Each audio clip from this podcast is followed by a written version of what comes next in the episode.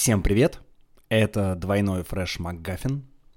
Сегодня у нас, ну, что-то вроде спецвыпуска. К сожалению, повод грустный, но я не мог не отреагировать. 26 августа не стало режиссера Глеба Панфилова. Для меня это важный режиссер, и мне кажется, что будет правильным реагировать на уход мастеров такого калибра, мастеров прошлого, просмотром и обсуждением их фильмов. Они, ну как, они живут в своих текстах, и когда мы их пересматриваем, или когда мы тем более смотрим их впервые, пересматриваем их работы, мы эту жизнь поддерживаем. Это ни в коем случае не будет некролог, я до такого пафоса еще не дорос. Это просто реплика зрителя, на которого в свое время Панфилов произвел достаточно сильное впечатление, и который хотел бы к этому удовольствию приобщить и вас. Я вспомню четыре ранних картины Панфилова. Ну, во многом это самые знаменитые, самые важные его картины. Это фильмы, фильмы «В огне брода нет», «Начало», «Прошу слова» и «Тема». Более поздние его работы пока оставим в стороне. Все это очень хорошие фильмы, и сразу бросаются в глаза два обстоятельства. С одной стороны, в них есть очевидные общие темы и мотивы, даже похожие герои, а, вернее героини. У Панфилова все главные роли сыграла его жена Инна Чурикова, которая, кстати, не стала а, около года назад. А с другой стороны, вот я сейчас некоторые вещи пересматривал, некоторые вещи перебирал в памяти, и я подумал, насколько же это разные истории, разные жанры, ну и разные такие эпохи. «В огне брода нет» — это совершенно замечательная картина с мои, моими любимыми актерами Майей Булгаковой, а, Солоницыным, Анатолием Солоницыным, Михаилом Глузским. Вообще у Панфилова всегда играют очень хорошие актеры, он очень хорошо с ними работал – и я хотел бы отметить такой важный принцип этого фильма. Вот вроде бы есть очень важный фон, важная тема, революция, гражданская война, огонь, охвативший все и всех вокруг. Но внезапно в центре этого фильма оказывается маленькая, хрупкая, такая немножко даже непривлекательная санитарка, у которой открывается дар, талант художницы – вокруг нее смерть. Она еще не успела, в общем, пожить, но вот ее история, история дара, история, может быть, гения, оказывается для Панфилова важнее, чем какой-то такой слепок эпохи. И да, это, конечно, история, история про время, но здесь принципиально акцент смещается, да, вот в сторону этой необычной героине. Она же, кстати, во многом перекочевала и в следующий фильм Панфилова, фильм «Начало». Я понимаю, на самом деле, почему мне нравится Панфилов, ну, помимо всех его очевидных достоинств. Мне нравится, что у режиссера, который вроде бы снимает такое точное кино про время, про людей, что такого режиссера реальное и ирреальное реальное и фантазии смешиваются, оказываются в какой-то пограничной зоне. Вот в «Огне брода нет», там это фантазия, это мир воображения Тани Теркиной, ее способ видеть. А в фильме «Начало» это вообще очень интересно. Героиня воспринимает окружающую ее действительность как некоторую декорацию, как театральную условность. Паша Строганова – это имя главной героини, ее вновь играет Инна Чурикова. Это такой очередной панфиловский гений из народа, из глубинки. Только теперь эта актриса, актриса любительского театра, она так работает на фабрике, это актриса, которая ищет себя, и она бесконечно фантазирует, и эта граница между ее мечтами и жизнью, она размыта. Я подумал о том, что она понравилась бы, наверное, Рязановскому Иполиту из «Иронии судьбы». А, вот Надя, она тоже была немножко такой на своей волне. Я помню э, замечательное слово, которым Иполит назвал ее, непутевая. Вот героиня, героиня Панфилова, э, героиня, которая воплощены Инной Чуриковой, это, конечно, не путевые героини, даже если они очень крепко стоят на ногах. И вот с одной стороны, она такая, значит, да, немножко наивная, странная, провинциальная девушка, а с другой стороны, вдруг у нее появляется возможность сыграть очень важную роль роль Жанны Дарк, она ее репетирует. И это, кстати, не состоявшаяся ну, такая творческая мечта Панфилова. Он мечтал поставить Жанну Дарк, разумеется, с Чуриковой, да, в главной роли. И вот все вокруг, вокруг ей кажется сценой. Жизнь как сюжет, как рассказываемая история.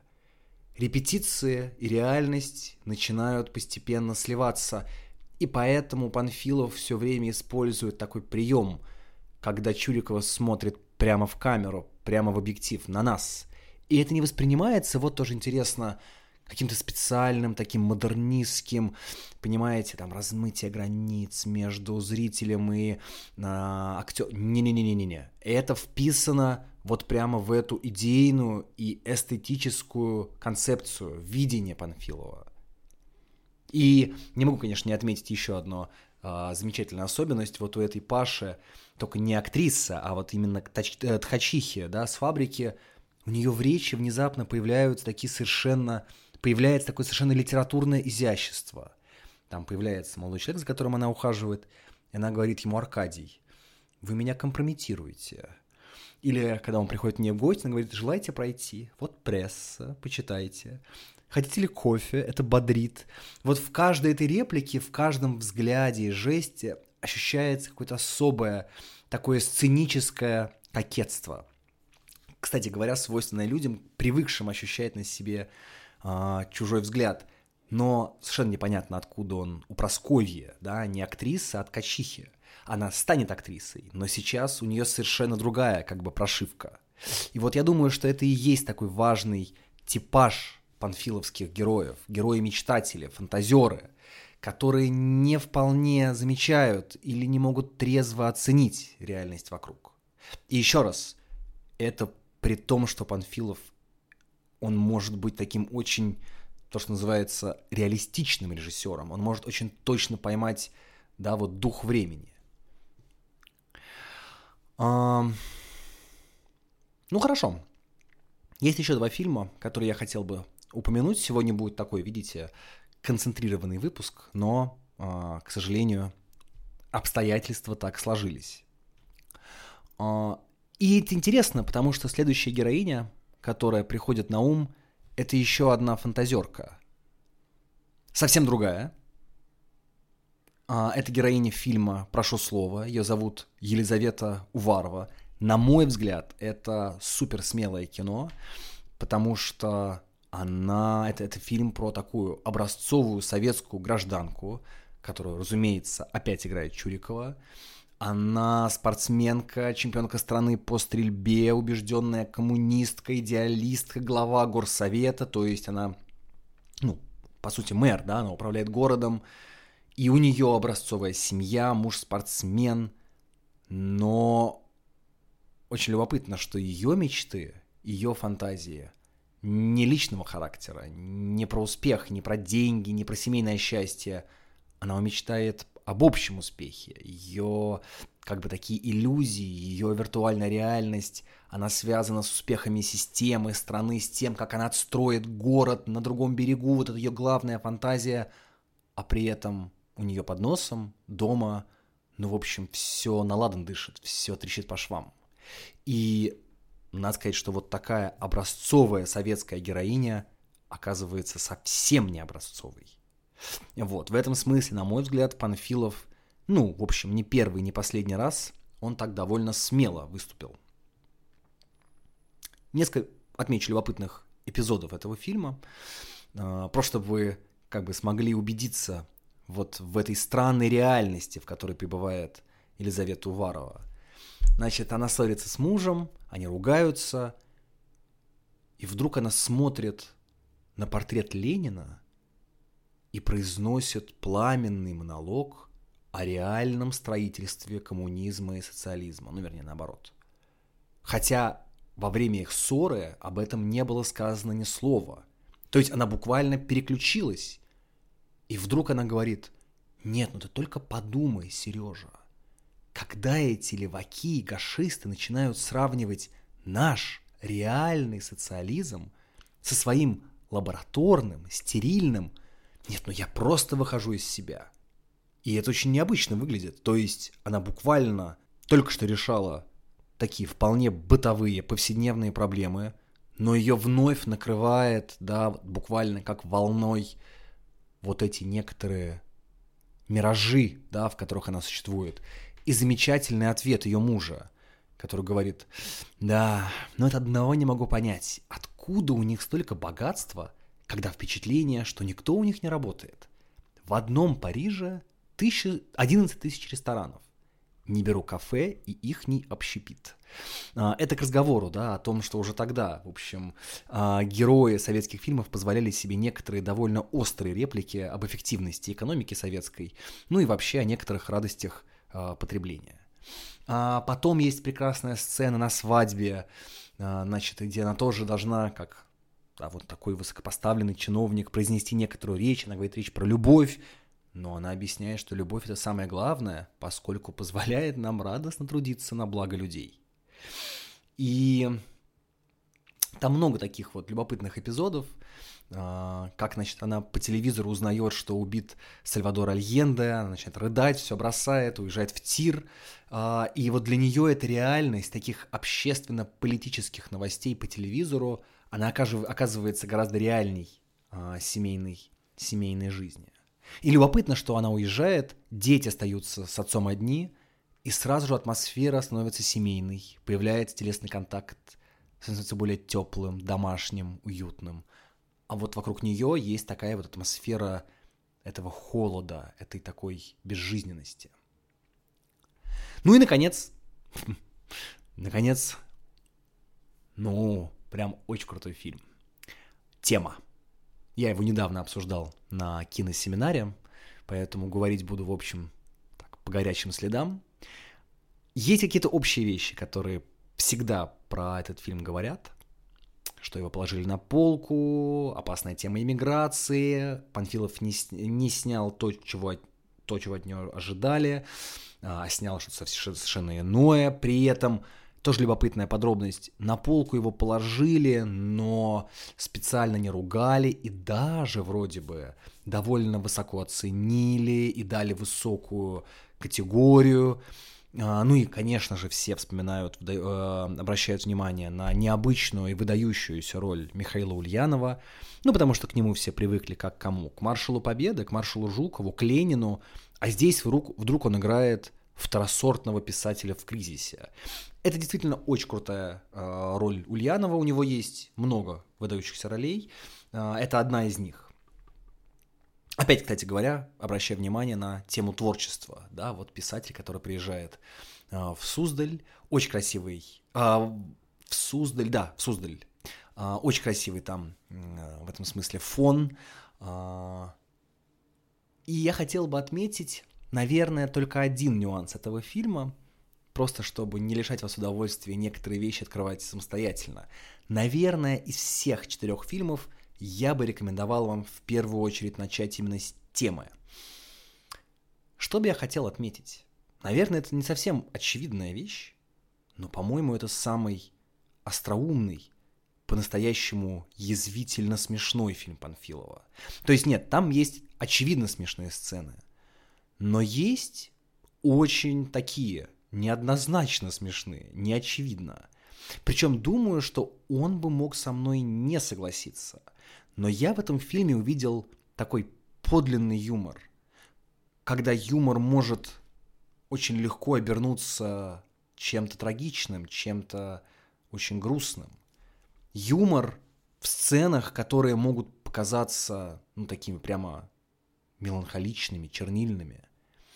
Это вот тот тип юмора, который многие внимательные читатели отмечали в Достоевском.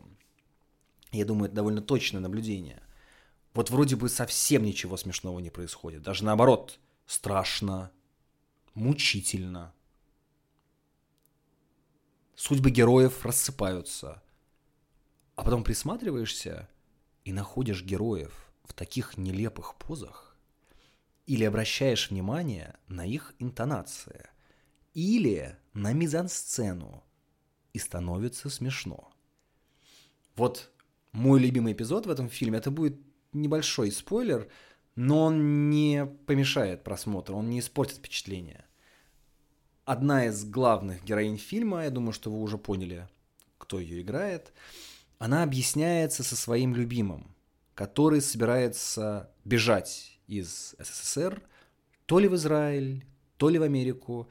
И это очень эмоциональное объяснение. Они прощаются, это прощальная встреча влюбленных. Очень эмоционально у них происходит такой разговор, очень пылкий их бросает из состояния в состояние. И обе герои, опять же, совершенно из Достоевского. Значит, она специалистка по гениальному поэту из народа, знает несколько языков и вообще такая вот звездочка в этом маленьком городке. Он бывший гениальный, ну или блестящий, по крайней мере, филолог, который из принципа бросил работу и устроился могильщиком. Мне, честно говоря, уже да, вот от этой пары становится смешно. И вот они объясняются, он ее отталкивает, она падает в обморок. Ну, казалось бы, это сцена расставания. У нас разбивается сердце, ничего смешного не происходит. Они говорят, на самом деле, о страшных вещах. И все было бы так. Да только все это время на кухне, зажатый между раковиной и холодильником, сидит герой Ульянова, а вы, наверное, представляете себе, довольно такой крепкий дядька, который оказался там заперт, и который не может выйти, и который становится невольным свидетелем этой, в общем, интимной сцены. И вот в этом блеск Панфилова. Вот эта деталь, что за этим таким пафосным эпизодом, когда один такой идеалист, который уезжает, а она его пытается отговорить, и она говорит, ты ничего не понимаешь. И все это резко снижается. Весь этот пафос разбивается, а вот эту блестяще придуманную деталь. Деталь, которая, ну, в общем, превращает это в такую комедию положений. Ну вот не знаю, на мой взгляд вообще, эта сцена — это ключ к фильму. Ключ к фильму, я не буду сейчас объяснять, что я имею в виду. Посмотрите его обязательно, напишите мне.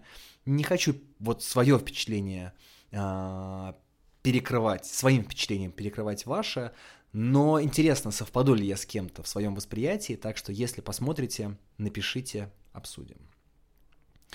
Вот, поэтому да, Глеб Панфилов – это точно глыба советского кино. Я счастлив что у нас есть возможность э, смотреть его фильмы, она остается. А, и это один из тех, чьи фильмы, особенно тема, в первую очередь тема, по-моему, совсем не устарели. А, и не устарели не только потому, что некоторые мотивы совпадают. Не-не-не-не, не поэтому. Они очень увлекательно сняты, они очень интересны, они очень живые, они блестяще поставлены, они не кажутся старыми, нет ощущения, что это было поставлено 50 с лишним лет назад. А, и сыграно все это очень хорошо. Поэтому, да, посмотрите какой-нибудь фильм из тех, что я упомянул, и не только вспомните мастера, но и, в общем, получите большое удовольствие. Ну а в следующий раз уж точно будет обсуждение фильма.